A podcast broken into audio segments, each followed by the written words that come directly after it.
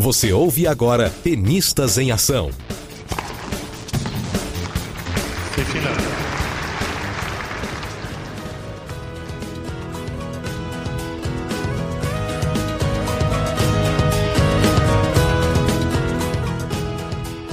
Saudações ouvinte, e agora sim, seja muito bem-vindo. Eu sou Jeff Guimarães, escovador de beats e comedor de saibro. Eu sou Cris Ramalho, falo de Campina Grande, na Paraíba, e o tênis e o beach tênis são as minhas paixões esportivas. Eu sou a Lu Linhares, de BH, Minas Gerais, falando diretamente do mundo da lua, onde quase tudo pode acontecer.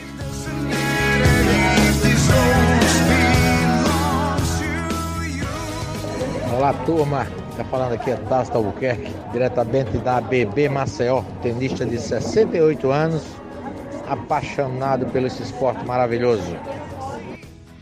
E aí, galera, eu sou o Cipriano Freire, do Tênis Wayne, Maringá, Paraná.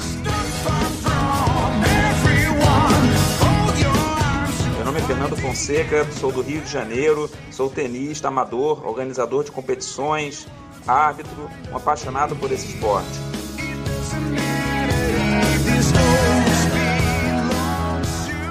E aqui o conteúdo é sobre esporte tênis e derivados.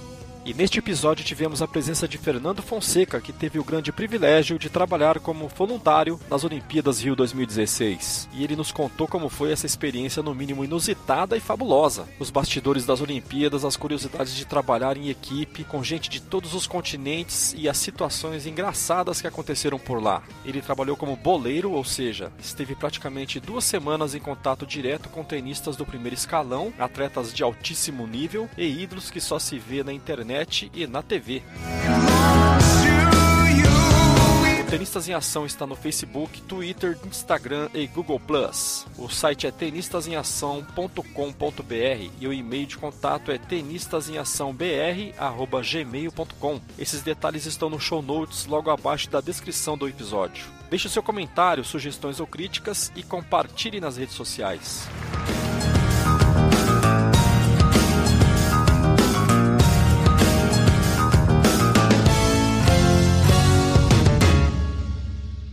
Fernando está aqui para nos contar sobre a sua experiência, essa experiência única, né? De ter trabalhado como voluntário num super evento esportivo que foi as Olimpíadas. A gente está super curioso para saber dele como tudo aconteceu, as expectativas que ele teve, as curiosidades, enfim. Em primeiro lugar, agradeço você, Fernando, por ter aceito o convite, tá? Eu tenho aqui algumas perguntas. Quer falar alguma coisa, Fernando, para dar início? Olha, para dar início, assim, é uma experiência, acho que única. É a primeira vez que eu participei de um torneio profissional e posso dizer que é uma coisa muito bacana, assim, que eu acho que todos aqui é, gostariam de ter essa, essa vivência. Se já não tiveram, tenham, que vale a pena. É uma coisa assim que para quem é apaixonado pelo tênis, só tem a acrescentar. E eu, no caso, tive a felicidade de fazer parte do time de boleiros. Então, assim, eu não poderia estar mais dentro da quadra. E já adiantando, assim, é, é uma coisa que é um processo, tá? Então, é, é, todo trabalho voluntário, você tem que estar bastante aberto aí a, a poder contribuir, assim, e não, não vai ser necessariamente do jeito que você imaginou. É bem diferente da, da vivência que eu tenho, que é a vivência de mercado de trabalho, de empresas particulares, né, é, multinacionais, mas de toda forma a gente está falando aqui de um evento, então você, as coisas têm que dar certo, porque se derem, se a Olimpíada desse errada, não ia ter uma segunda Olimpíada para a gente ter uma segunda chance, né? Tenho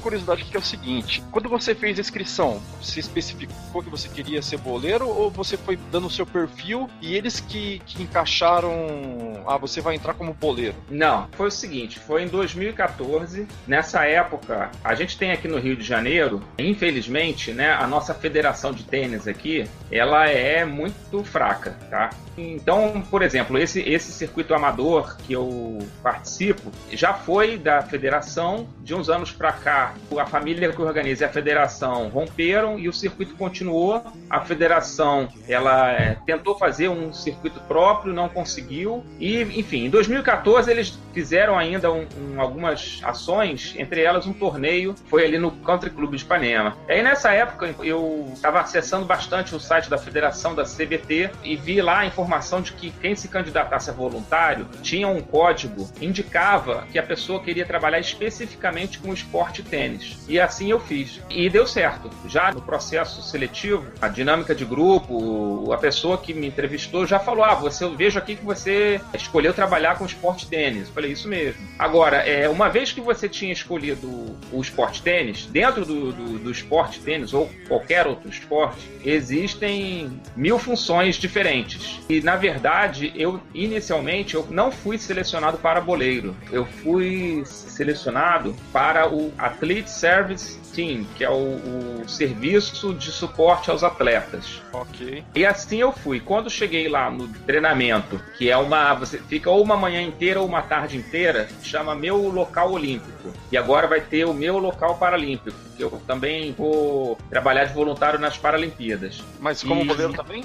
Isso, é, porque na verdade agora eu vou. Eu, como eu, eu já trabalhei e é, já conheço as pessoas, os próprios coordenadores é, eles pediram que quem quisesse, né, quem pudesse, que voltasse para a Paralimpíada. Pô, que jóia, hein? Eu achei que mudava, tivesse um rodízio. Não, não. O que, o que acontece é o seguinte: são, são dois processos independentes. Uhum. Agora, eles tentam aproveitar ao máximo os voluntários que trabalharam nos Jogos Olímpicos para os Jogos Paralímpicos porque é uma pessoa que já está treinada. Eles vão ter menos dificuldade com uma pessoa que já está treinada do que com uma pessoa que foi o que aconteceu. Assim, em vários casos, tinham pessoas, assim, acredite se quiser, tinha pessoa ali para ser boleiro, não sabia nem como é que contava os pontos do, de um jogo de tênis. Então, isso era uma coisa que eu ia te perguntar. É que se que todo mundo que estava ali eram tenistas, então não era. Tinha gente que não tinha nada a ver, não conhecia nem o esporte. Isso, tinha. É porque o, o, o que acontece é o seguinte: tinham pessoas, eles juntaram pessoas de tudo que é parte do Brasil e do mundo. Eu acho uhum. que propositalmente eles quiseram fazer isso. Porque uma das coisas legais de você participar de um evento como esse é você poder fazer amizade com pessoas de tudo que é canto do Brasil e de assim, literalmente, tá? Tinha pessoa dos cinco continentes. Que legal. Tinha um, assim, cara, tinha um sujeito lá que era do Zimbábue. assim, eu, eu, vou, vamos combinar, né? É, é, qual é a probabilidade de você trabalhar junto aqui com uma pessoa do Zimbábue? Quase que zero, né? Tênis. Não é no futebol, entendeu? Não é no. Você tá entendendo? Pode então eu acho assim, que foram escolher a dedo, assim, pô, cara, tem que ter alguém aqui do continente africano. Aí acharam lá, tem um, tinha um interessado lá, e o cara mandou bem, entendeu? Então tinha gente do, do de todos os continentes. E aí aquela história, se eles tinham como meta de, porra, tem que ter alguém aqui do, sei lá, da, da Oceania, da Ásia. Uma hora assim, pô, o cara é da Ásia, o cara sabe tênis? Não souber tênis, não é da Ásia. Se for da Ásia, não sabe tênis. Ah, então pega alguém que é da Ásia e a gente ensina aqui, entendeu? Eu achava que era o seguinte, não sei o que, que o pessoal pensava aí. Eu pensava que eles, eles iam dar a prioridade para quem fosse do Rio, por conta de logística, e aí nas regiões mais distantes, e aí ia aumentando o círculo. Mas não, então não era isso. O, o não, foi isso sim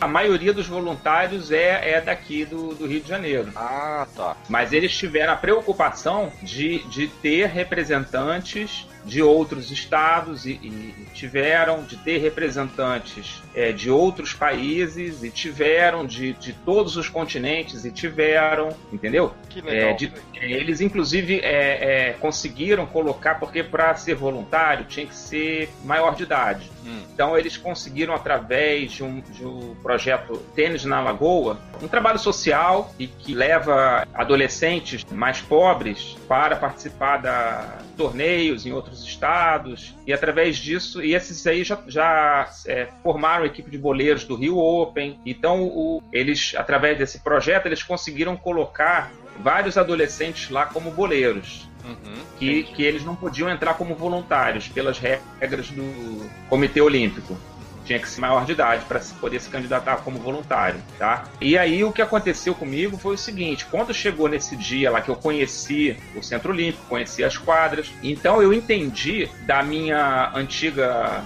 coordenadora, como é que seria o trabalho. E eu vi que seria um trabalho interessante, por um lado, porque eu estaria em contato é, direto com os atletas, mas, por outro lado, eu estaria fora de quadro o tempo todo nesse trabalho de serviço aos atletas. Eu estaria cuidando da parte de fisioterapia, de musculação, é, refeitório dos atletas e, e, e, por assim vai. Que são também áreas, são, vamos dizer assim, área restrita dentro da área restrita, porque a maioria dos voluntários não tem contato assim direto com o atleta, é, eles procuraram evitar ao máximo que os atletas fossem assediados pelos voluntários. Entendi. Então, tinha um, um rapaz que tava falando assim: ah, eu acho, não sei se eu vou continuar, eu não quero trabalhar como boleiro, ah, eu queria, queria trabalhar nisso daí. Aí a, a minha antiga coordenadora falou: ah, mas só se alguém quiser trocar com você. Aí eu, escutando essa conversa, falei: não, eu, eu gostaria de trocar, eu aceitaria trocar com ele, porque pelo que eu entendi, eu prefiro trabalhar mais dentro da quadra,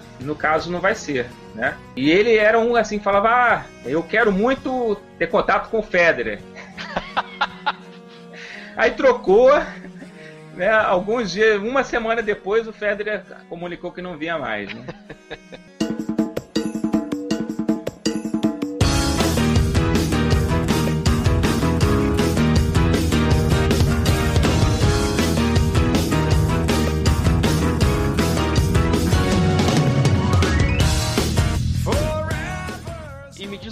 Fernando, no início de tudo, assim, eu vou te contar, eu, eu tava meio cético com relação às Olimpíadas. Eu falei, meu, eu acho que esse negócio vai dar ruim, não vai rolar legal. E graças a Deus, tudo certo. Pelo menos assim, daqui a distância, para quem viu tudo pela TV e dos noticiários, tudo correu bem. Quer dizer, teve, teve os problemas, né? Teve problema de infra, problema de muita fila. A gente ouviu notícias de que às vezes o banheiro tava problemático. Falta de alimentação. É, no, em alguns dias, né? A, a Cris que esteve aí como espectadora, ela, ela comentava com a gente, ela, ela postava no Face, postava no grupo, mas parece que o saldo foi bem positivo, né? E, e qual que, para vocês que participaram, que vocês ouviam, eh, vocês tinham, você temia, você falava, ih, cara, vou participar de um negócio que, que vai ser, gente vai pagar mico aqui. Tinha essa expectativa ruim ou não? No início, vocês já estavam sentindo que a coisa era legal mesmo, pela, pela forma como, pelos treinamentos, pela, pelos eventos testes, que, que, que, qual, qual era a sua expectativa de início. E no final, você fala, poxa, eu achava que ia ser ruim e foi sensacional. Não, eu, eu não achei que ia ser ruim em nenhum momento, tá? Uhum.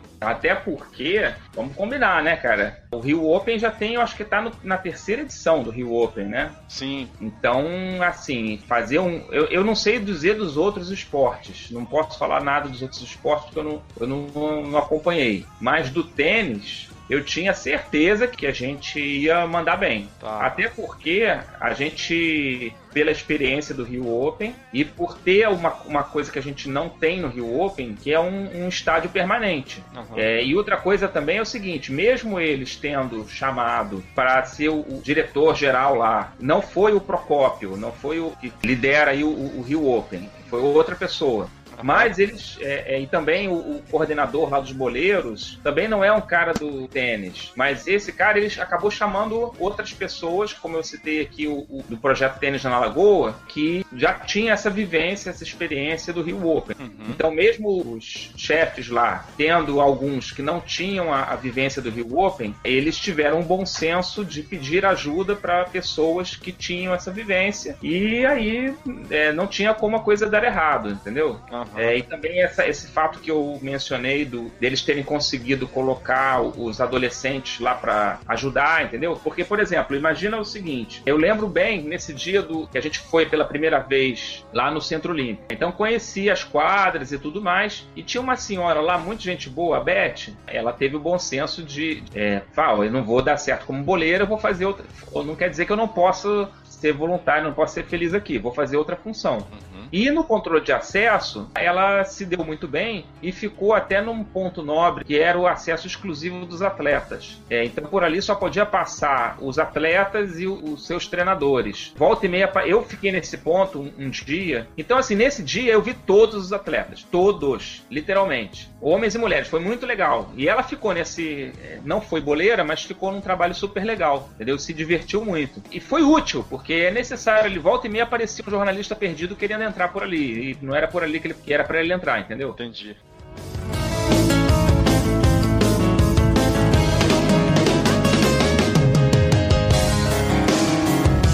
E assim, eu vi poucos torneios, né, até hoje vejo que eu fico prestando atenção no, na parte dos boleiros e eu vejo que eles é, são equipes, né? Assim como de juízes, tem uns blocos, né? E eles entram e saem enfileiradinhos e tal. Os ensaios, vocês tiveram muitos ensaios, a galera é chata. Foram muitos dias antes de começar as Olimpíadas, não? Ótima pergunta. Tava esperando por ela.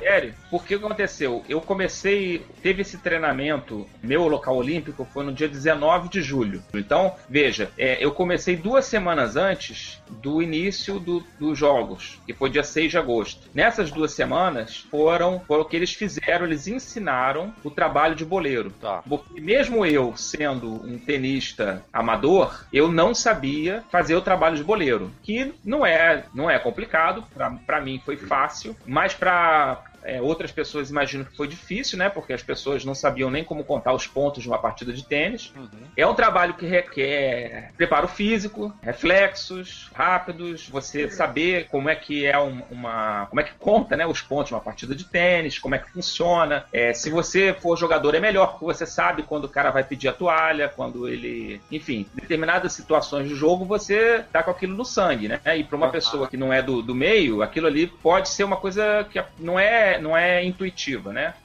então, para né? mim, foi muito fácil boleirar. É, tanto que eu fiz todas as, todas as funções possíveis ali. E outra coisa que eu aprendi também, que não, apesar de já ter assistido inúmeras partidas ao vivo e pela televisão, eu não tinha me dado conta de que é um grande show business. E você, como boleiro, você faz parte do espetáculo. Na verdade, em termos quantitativos, os jogadores são a menor parcela, apesar de, de óbvio, eles serem o foco da, das atenções. Mas se você pensar numa partida de simples, são dois jogadores. Mas além dos dois jogadores, tem seis boleiros dentro da quadra. Tem mais um boleiro que é o chamado líder de quadra, e ele fica na porta da quadra para o caso de um dos boleiros passar mal, por exemplo, ele, ele substitui esse boleiro. E os boleiros passam mal, tá? É, é acontece. Ah, é, é? Infelizmente, quando está muito quente, pode acontecer isso, tá? E acontece. E também precisa ter um líder de quadra para, por exemplo, se o pessoal se distrai e não manda a turma seguinte,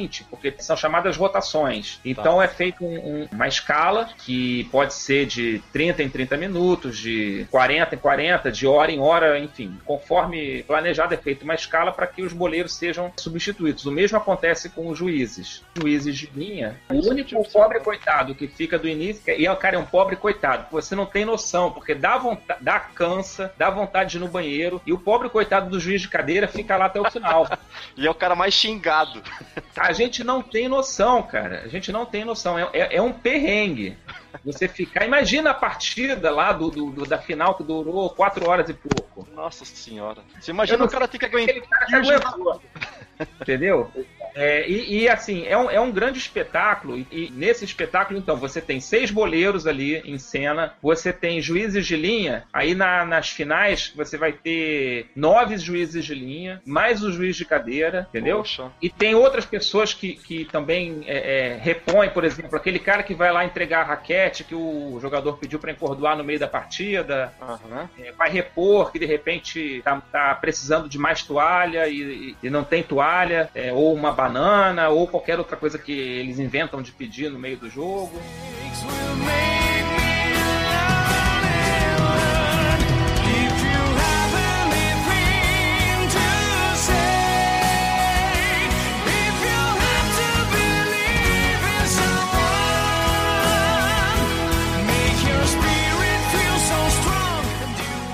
Fernando, e assim, duas coisas. É, se você tem alguma curiosidade de jogador para contar pra gente, quem é o mais simpático assim na hora de. Bem, olha, eu vou te contar. Um, um que tem uma cara de maluco, tá? É o Monfios. ele tem realmente cara de doido, é. mas ele é muito gente boa e ele me conquistou porque ele é o mais educado de todos. Coisa. Toda vez sem falhar, ele, ele agradecia, thank you, ele falava thank you, thank you, toda vez que, que no caso, nesse jogo do Monfils, eu estava na posição da toalha. Uhum. Eu não sei se ele faz isso sempre, né? Mas ali ele estava fazendo sempre, e isso me, me conquistou, e a partir daí eu passei a torcer por ele. Fiquei assistir nesse momento que eu já tinha trabalhado, fui lá para a área de espectadores, né? E fiquei ali junto da, da entrada de arquibancada, teoricamente, né? Fazendo um controle de acesso, mas na verdade eu estava assistindo o jogo, o final do jogo dele contra o Nishikori, quando, quando ele perdeu lá no tie break, eu não sei como que ele conseguiu. Ele teve ali a, a faca e o queijo na mão para vencer, mas não conseguiu vencer. Houve uma pena, eu tava realmente torcendo por ele ali. Nada contra o Nishikori, também bolerei o Nishikori. Muito. O, o, a questão do Nishikori, eu não sei se é porque ele é oriental ou, ou, se isso não tem nada a ver, mas ele é muito caladão, ele é muito na dele. Então ele fica muito na dele e você então não, não acaba não, nem torcendo contra nem torcendo a favor, né? Fica, fica neutro em relação a ele. Em relação aí, já, já indo lá, como você perguntou, né? Cara, tenista, vamos combinar, né? É um bando de doido. É um bando de doido, né, cara? Então é um povo cheio de mania, né?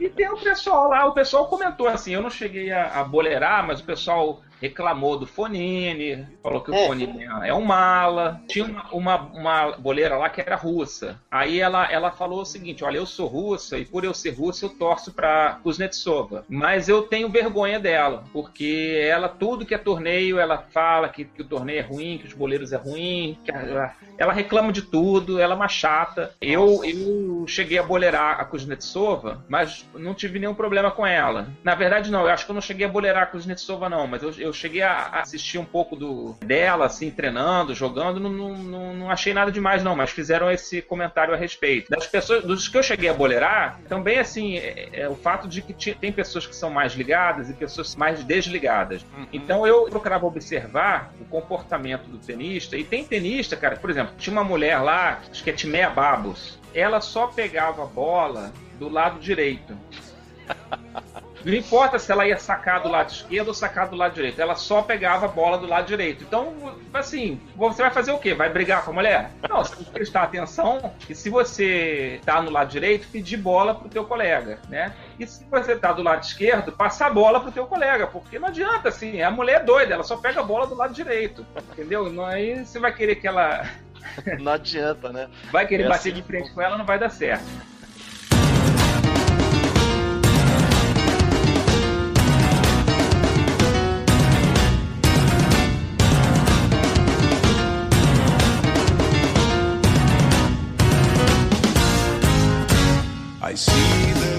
Então tem isso. São esses detalhezinhos que você tem que atentar e que ali no, do, dentro da quadra fazem diferença se você. É, é, é, meio que uma sintonia. Se você consegue entrar em sintonia com um atleta, as coisas correm bem, porque você você vai fazer com que o jogo flua. E outra coisa é você também manter, vamos dizer assim, você manter a calma e procurar manter a, a neutralidade. É, porque você ali, mesmo que você esteja querendo que um dos tenistas vença, você é proibido de torcer para alguém ali. Uhum. Vai ficar feio, né? Se o, se o juiz ou o boleiro começar a torcer para um dos tenistas, né? Por exemplo, eu lembro uma, era um jogo de dupla, tava o Ferrer e o, se não me engano, o Bautista Gut contra o Sock e outro que agora me fugiu. E nesse jogo, o Johnson, isso. Cara, os juízes estavam errando. Tá.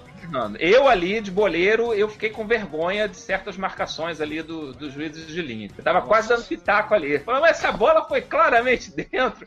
Como é que você marca fora? Entendeu? É, enfim. E aí, cara, o Ferrer, ele foi se emputecendo com isso. E uma hora ele virou assim na minha direção, porque nesse jogo eu tava como boleiro na rede. Então imagina, o Ferrer vira para você, hablas espanhol, e aí começa a descascar. Mas aí eu percebi, eu mantive a calma, percebi que na verdade ele tava falando com a juíza de cadeira, entendeu? Começou uhum. a deu um esporro na juíza de cadeira. É porque você tá, tá tendo muito erro, você tá deixando de ser pressionada, não sei o quê. O pessoal ali, não, eles não querem perder nem para o ímpar, entendeu? Não interessa se o torneio olímpico, olímpico não valia dinheiro, não valia pontos. Quando eles se sentem prejudicados, eles brigam mesmo, entendeu? Totalmente competitivos, né? É. E é bem legal você ver isso, entendeu? Você vê que os tenistas ali de carne e osso, você vê como é que eles realmente são. E, e pode, pode, pode, ser que, pode ser que pela televisão, a imagem pela televisão seja diferente do que é na realidade, entendeu? É, por exemplo, um cara que é aquilo mesmo é o Guga. É? É, o é. Guga,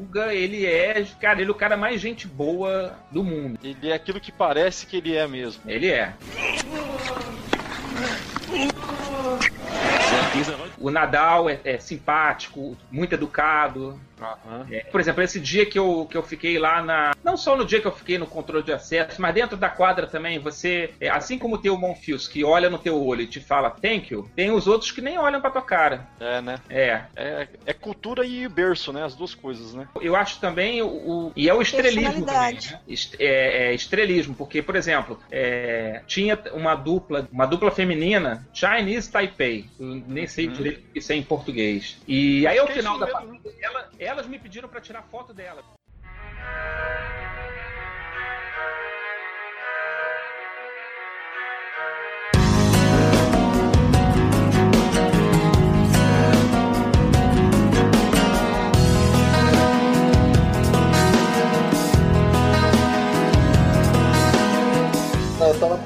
Pra saber se algum boleiro cometeu algum deslize e o cara chiou. Vários, É, é?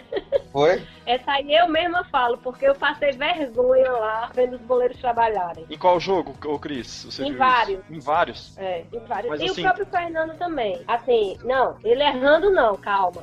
ele tendo trabalho com um boleiro que não sabia trabalhar. Então, além do trabalho dele, ele tinha que orientar ainda os outros boleiros que estavam lá. Entendi. Olha, foi problemático isso, mas da onde eu estava era notório o problema que se tinha de boleiro, porque alguns sabiam, mas a maioria não sabia. A- acho que mais da maioria não sabia o que fazer. E eles ficavam meio lesos, sabe? Assim, de repente, ah, é pra fazer o quê? Ficava olhando assim, o árbitro parava o jogo, parava pra pegar a bola, mandava o boleiro ir botar a bola, porque o boleiro não tinha que botar a bola. Olha, foi um, eu, eu vi vários jogos, todos os jogos. Meu Deus. Tragédia.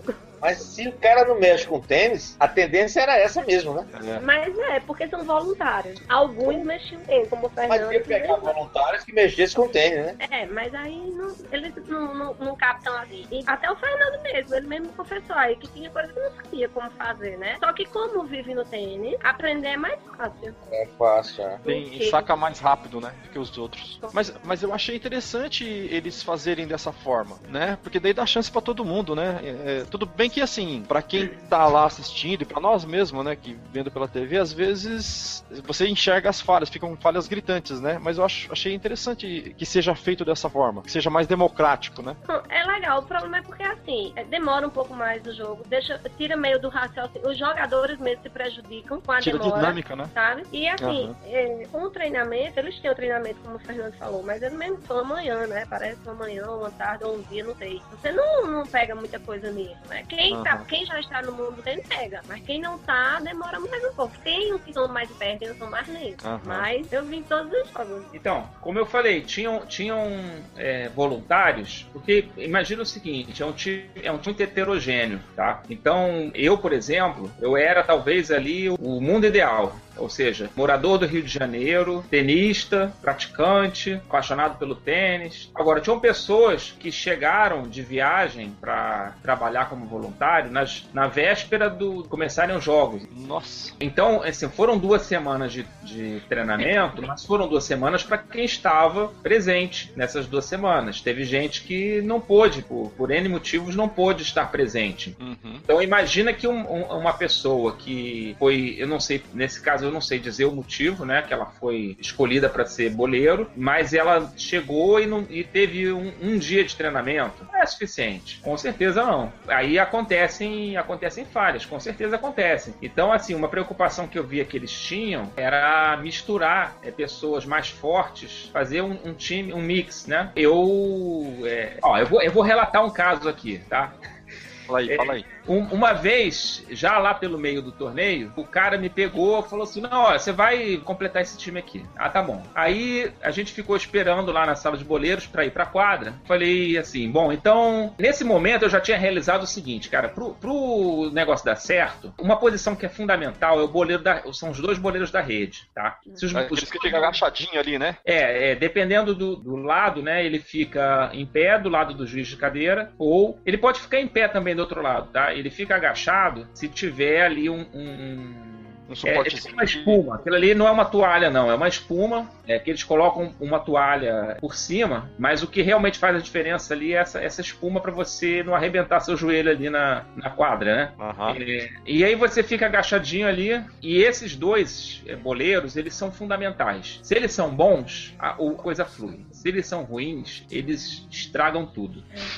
E aí, eu- percebendo isso, eu comecei a pedir pra pra ir pra essa posição. Porque eu falei assim, cara, eu quero que o negócio dê certo aqui. Uhum. Então, de repente, vem um- uma pessoa aqui, sem noção, fazer essa função, vai atrapalhar o time todo. O time dos seis boleiros, né? Sim. Então, eu, eu inicialmente eu, eu queria fazer mais o, o- a posição da toalha, mas à medida que o, o torneio foi avançando, eu comecei a ir mais para essa posição da rede, pra, no sentido de, vamos dizer assim, de voluntário, de me doar, de querer fazer a coisa dar certo ali, mesmo talvez eu preferindo ficar em uma, uma outra posição. Enfim, fomos lá para essa quadra e aí esperamos na, na sala dos boleiros. Eu, eu, eu e, e também eu comecei a falar assim, a, a dos seis ali tem um que é o líder, né? Que é o que vai, vamos dizer assim, você tem que pegar uma, uma caixa é, onde tem a, a- antes da partida iniciar, você tem que levar ali uma caixa com as bolas que vão ser usadas na partida, as toalhas, todo banana, tem uma série de, de itens, né? Materiais que você tem que é, levar para quadra e a, e a caixa que estava na quadra volta para um depósito, tá? Enfim, e você tem que ver que os boleiros estão todos é, é, com o uniforme completo, com a ca- no caso a ordem ali era para ficar com a camisa dentro da bermuda, então estão todos com a camisa da, da mesma bermuda, etc e tal, muito bem. E fomos lá para quadra, é, substituímos os boleiros. Cara, quando eu já tô dentro da quadra, eu olho lá para um, um dos boleiros do fundo e não é que o sujeito estava de calças. Are you seeing this shit? Yeah, unfortunately. Aí eu pergunto a vocês, meus amigos que jogam tênis, vocês jogam tênis de calças? Calça Vocês jeans. correm atrás de uma bolinha de calça? É bom ou ruim correr? correr? O que que esse sujeito tem na cabeça, cara? Impra- Impraticável, né? Por isso que eu disse que tinha uns mais espertos e outros mais lentos. É, Bom, o cara viajou total, né? É, sim, tudo bem, assim, que, que a rigor, a, a falha foi de todos, né, dos seis ali, não só do cara que estava de calça, mas dos outros que não viram e não falaram pra ele, ô amigo, amigão, tira, tira a, pa- a parte de baixo aí da- do uniforme, né, porque você não vai pra quadra assim, né, mas assim, qual é a vantagem de boleirar de calça, meus amigos? Nenhuma, né? O que, se passou na cabeça dele? Eu não consigo entender, né? Habilidade zero. Então, assim, é o que a Cris falou, cara. Tem uns que são mais lesadinhos, entendeu? Que pode acontecer, você não é obrigado a saber. Você foi lotado pra lá, deveria saber, mas como voluntário você vai ser lotado sem saber. Mas você é esperto e você capta a coisa. Mas se você é meio lesinho, você não capta nada. Eu,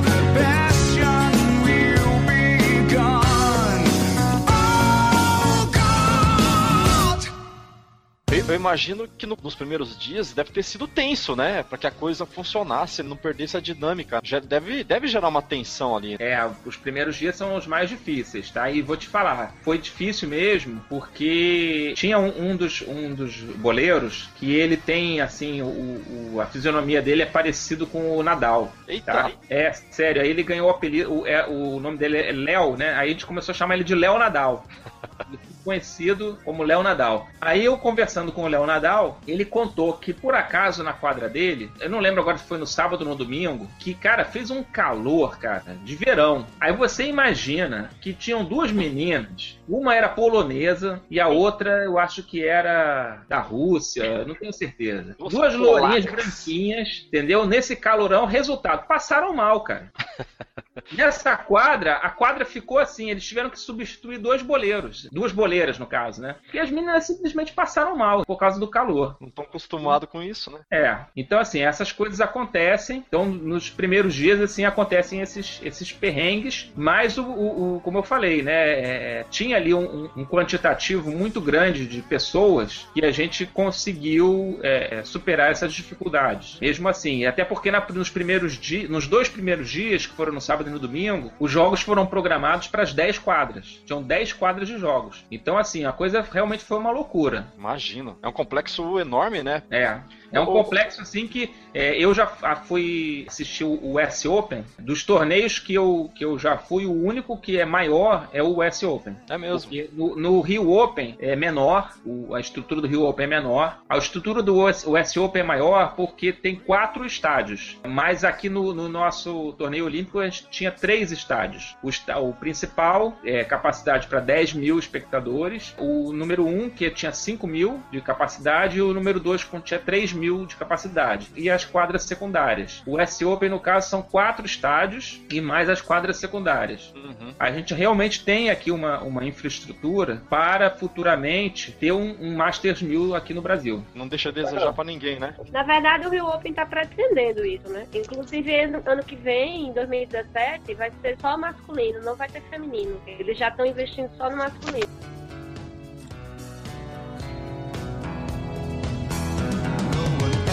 never told.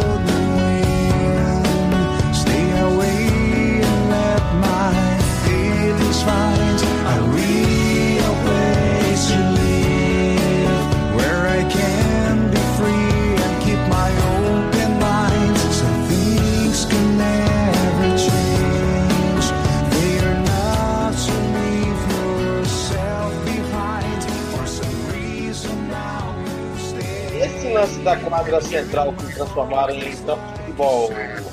Ah, oi. Oi, não é isso não. É, a quadra central permanece é, de tênis e o estádio número 1 um é que virou futebol de 5. Ah, certo, certo. Mas então, ô Fernando, eu acho que eu perguntei, acho que a Cris já falou uma vez, pro Rio Open, eles não vão utilizar esse complexo, vão? Vai continuar lá é. no Jockey? Pro próximo Rio Open, sim, porque existe uma questão aí de contrato com uhum. ATP e com, enfim, calendário e que o torneio é no Saibro. Pode ser que para 2018 mude o piso do, do torneio de Saibro para quadradura. Não sei se vai mudar ou se não vai mudar, tá? Mas assim, essa mudança envolve também uma mudança de calendário. Então o, o, o Rio Open é, mudando de Saibro para quadradura não seria na semana que é a semana do Carnaval ou, ou logo depois do Carnaval, né? Ele talvez seja um pouco mais é, depois, né, no, no calendário. Para não estragar a gira é, sul-americana, né? Que é toda Saibro, né? Para não é, ficar então, diferenciada, né? Exatamente. Tem, tem esse detalhe aí que, que precisa ser alinhado para que o Rio Open utilize essa infraestrutura que foi construída aí no Parque Olímpico. Poxa, e eles construíram esse monstro aí, não é possível que eles vão ter que utilizar, né? Ficar Eu aquele espero. elefante. É, se ficar aquele elefante branco, ah, então, mas então, e não, e não... mas eles vão utilizar, Jeff, desculpa te interromper, vai ser o, o centro de treinamento do tênis, da Confederação Brasileira de Tênis. Então aquilo. Você vai treinar lá. Então aqui, aquele.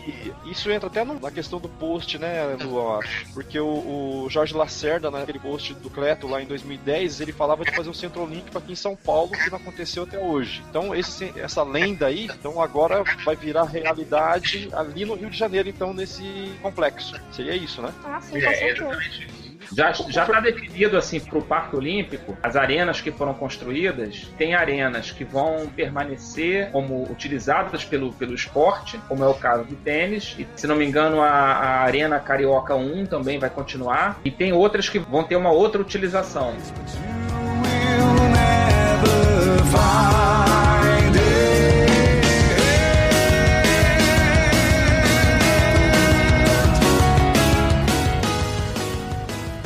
Fernando, quer fazer alguma consideração aí? Quero sim. Então, eu acho que o, o mais legal justamente foi a possibilidade de fazer é, novas amizades, de conhecer outras pessoas, tá? Eu, por exemplo, uma das coisas que é, o pessoal estava lamentando bastante é que a gente falaram e repetiram várias vezes que a gente não podia assediar os atletas, não podia tirar foto com os atletas, né? É claro que a maioria obedeceu e teve uma minoria que desobedeceu isso daí. Ali com você fazendo o trabalho, como outro qualquer. Como eles falaram lá numa, numa das sessões de treinamento, foi até bem legal, tinha um, um dos voluntários, ele se identificou para os coordenadores como professor de educação física, ele é aí do, de São Paulo, especializado em esportes de raquete, não só o tênis, outros esportes também. E ele então tinha uma apresentação, né, um PowerPoint explicando a pontuação do tênis. Então foi bem legal que ele pôde passar isso para todos os voluntários. Então tem a oportunidade, eu conheci vários professores, tem até, é, por exemplo, daí você mora, Jeff, não sei se você conhece o André Bispo, enfim. Então você começa a ver ali os atletas, né? A rotina deles, como, como a vida deles, né? É difícil. Eles estavam ali jogando o torneio olímpico e semana seguinte era o torneio de Cincinnati, né? O Murray foi campeão e pegou o avião e correu para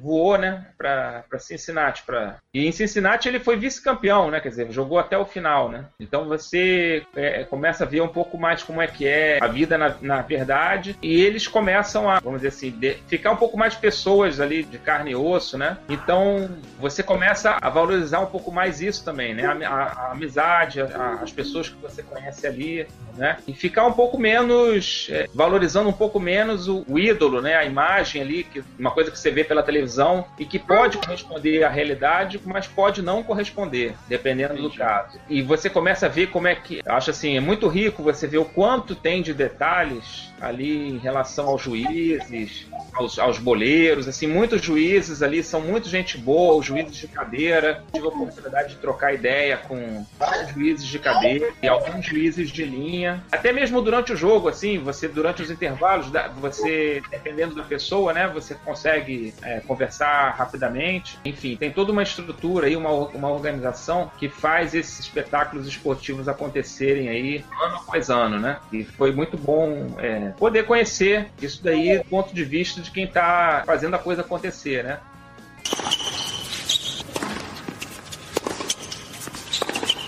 Uma das curiosidades, pessoal, é que essa equipe de boleiros é, com gente de tudo que é parte do mundo e com pessoas que, assim, falando em bom português, não faziam a menor ideia do trabalho de boleirar, uma, uma das coisas que eles ensinaram, que pegaram lá a lousa e aí escreveram em português: nunca passe a bolinha entre o primeiro e o segundo saque. E aí pediram para escrever em todas as línguas que tivesse alguém ali presente, em francês, em alemão, em chinês, em polonês, então era, era, era bem legal, assim, a gente tinha gente realmente da Europa, da América do Sul, América do Norte, da Ásia, da África, da, enfim, Nova Zelândia, oportunidade única mesmo. Quantas vezes você vai ter oportunidade de trabalhar com tanta gente diferente, né? Você for pra Tóquio. Boa, Cris. É, inclusive, uma amiga minha que foi voluntária também, a Cleide, a, a gente se encontrou lá como voluntários. E ela então criou um grupo no WhatsApp, Tóquio 2020. E a gente tem os voluntários lá batendo papo. E, e Cris, engraçado que ele, ela criou também, a pedido dos próprios voluntários, um grupo para aprender inglês e outro para aprender espanhol. Aí, tem quatro aninhos aí. Mas tem que aprender japonês também, né?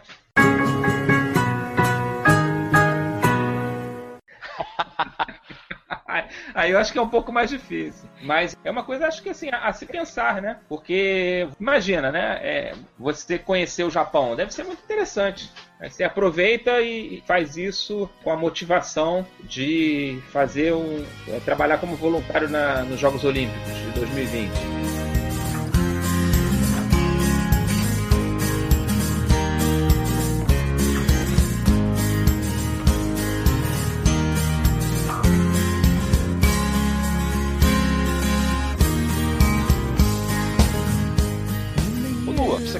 Comentar sobre, sobre o post do Paulo Cleto? É, eu, eu, posso ler um trecho que eu separei, porque vai fechar com tudo que nós ver, né? falamos né? aqui, né? Legal porque é um post bem atemporal. Isso. Ele é de 2010, chama O Sucesso Olímpico. É de 9 de outubro de 2010.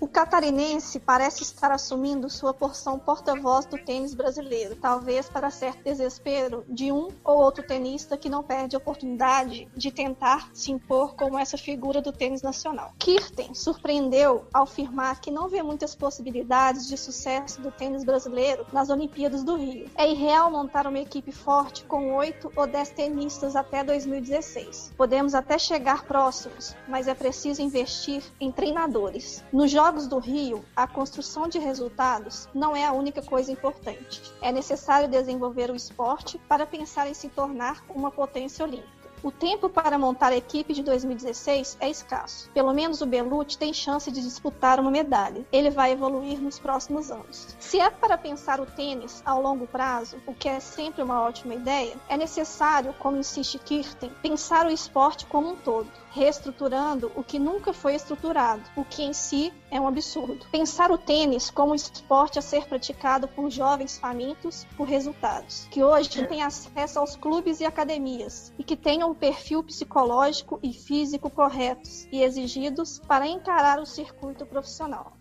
E fecha muito com o que a gente vive falando, né? Que é preciso investir nessas, nessa base, né? Quadras, mais acesso da população ao tênis, principalmente a população menos abastada do Brasil, né? Porque é muita gente boa que fica fora, que não tem acesso a esses clubes, essas academias e que pensa que o, o tênis é um esporte só de elite, né? Ele não é um esporte de elite. As pessoas que costumam elitizar o tênis por falta mesmo de investimento.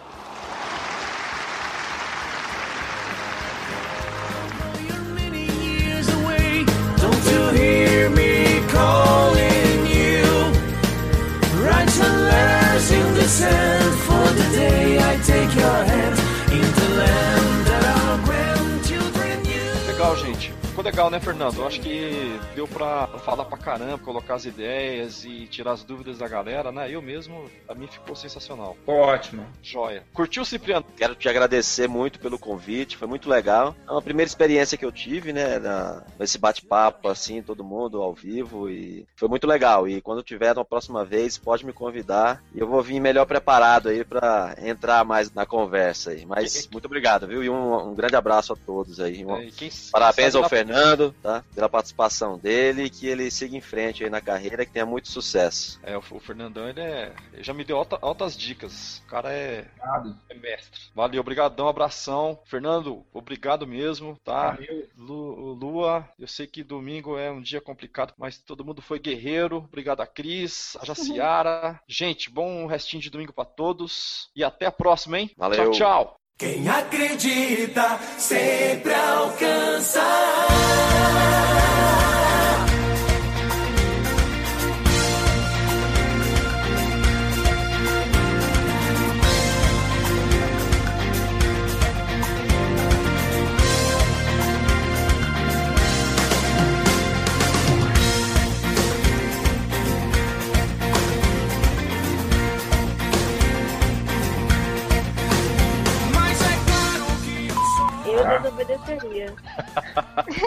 Fácil, né, Cris? Oh. Ainda mais se chegasse um tal do espanhol ali, né, pra jogar na quadra que se, se boleirar, né? Menino, dá certo Escuridão já vi pior. De endoidecer, gente sã. Eu vi uma foto sua com a. Ai, como é que é aquela jogadora?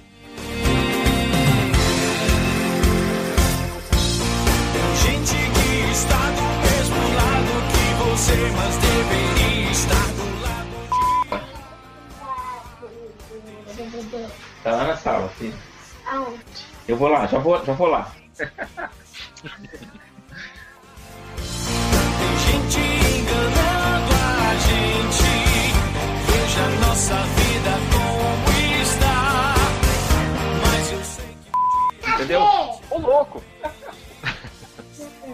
Pessoal, pessoal, vou precisar me ausentar um minutinho, dá um minutinho, já volto. Vai lá, vai lá, vai lá, tranquilo.